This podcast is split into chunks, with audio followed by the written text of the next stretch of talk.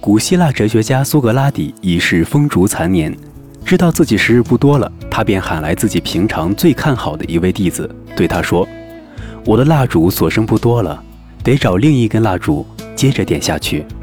你明白我的意思吗？”弟子点点头，立刻说：“我明白，老师，您的光辉思想应该很好的继承下去。”可是，苏格拉底若有所思地说。我需要的这位继承者，不但要有相当的智慧，还必须有充分的信心和非凡的勇气。这样的人到目前为止我还未曾见过。你能帮我寻找和发掘一位吗？当然可以。弟子很温顺又很恭敬地回答道：“我一定会竭尽全力，不辜负老师的栽培和信任。”听到弟子这么回答，苏格拉底淡淡一笑，挥手让弟子出去了。接下来，那位忠诚又认真的弟子便开始不辞辛劳地四处寻找了。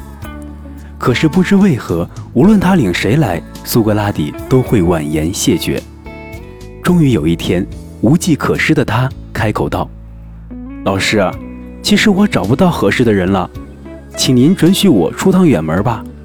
我将到五湖四海为老师寻找这位最优秀的人才。”其实。刚说到这里，已经病入膏肓的苏格拉底便剧烈的咳嗽起来。慌忙的弟子赶紧上前去扶住他。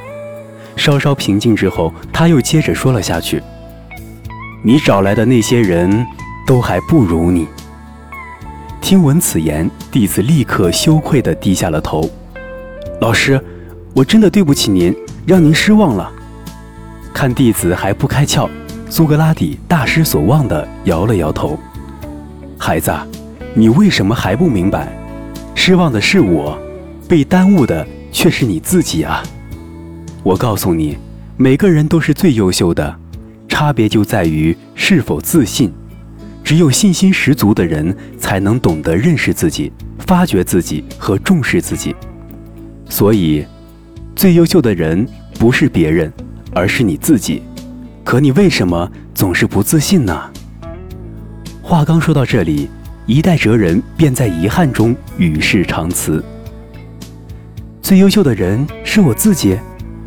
弟子长跪在老师床前，惊愕之后开始泪流满面。从那以后，这位有才华却一直自卑的弟子一改从前，变得积极自信起来。多年之后，他不但继承了老师的遗愿。还发展了老师的思想，而这可是他原来从未想也不敢想的。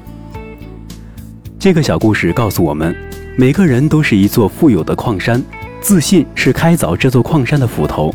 只有拥有十分的信心，我们才能迈出开掘自己潜能的步子，由平凡到辉煌，最终超越生命的底线。好了，以上就是本期小故事大道理的全部内容。我是东升。我们下期再见。